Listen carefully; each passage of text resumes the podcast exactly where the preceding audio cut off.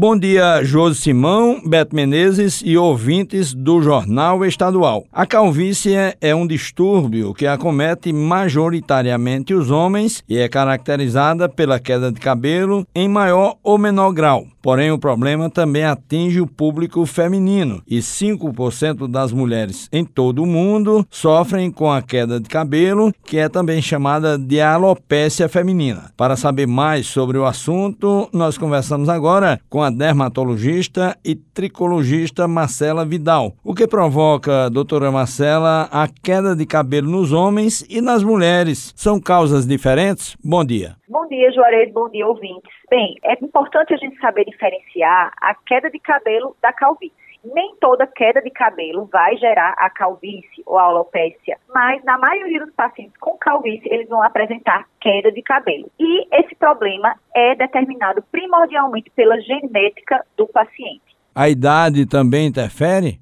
Sim, após a puberdade é que os, as pessoas predispostas vão começar a apresentar os primeiros indícios da doença, que é o afinamento dos fios e cobertura capilar mais prejudicada, isso progressivamente ao longo de anos. O que é que faz a tricologista? A tricologia é a especialidade da dermatologia que se responsabiliza por estudar os distúrbios do couro cabeludo, incluindo as alopécias. Então, se você observa que você está perdendo sua cobertura capilar, que seu couro cabeludo está mais visível ao longo dos anos, é interessante procurar essa subespecialidade da dermatologia. Marcela, segundo a Sociedade Brasileira de Dermatologia, 30% de todas as mulheres do mundo com mais de 50 anos sofrerão com algum problema relacionado à calvície. O que fazer para evitar, hein? Olha só, o importante é tratar no início, porque quanto mais precoce o tratamento, melhor é a resposta do tratamento. De fato, essa questão da alopécia após a menopausa geralmente é um problema que acomete a maioria das mulheres. Não é aquela alopécia que começa na puberdade, já é uma alopécia diferente, a alopécia por diminuição dos estrógenos, dos hormônios após a menopausa. Por isso que esse percentual muda um pouquinho após essa idade que você mencionou, Juarez.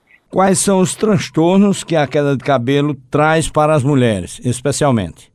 Principalmente o impacto na autoimagem, na autoestima da mulher. É, o cabelo para a mulher é encarado como algo essencial, algo que faz parte da feminilidade. Então, ver seu cabelo caindo, principalmente é, em idades mais precoces, é algo que costuma afetar muito a autoestima das mulheres e, consequentemente, sua saúde psicológica. Né? Muitas mulheres chegam para mim bastante abaladas, choram na. Então, quanto mais precoce tratar, melhor. Nós queremos só agradecer a você, Marcela Vidal, que é dermatologista e tricologista. Muito obrigado pela participação aqui no Jornal Estadual. Eu que agradeço, Juarez. Um bom dia aí para você e para os seus ouvintes. E voltamos aos estúdios. É com vocês, Josi e Beth.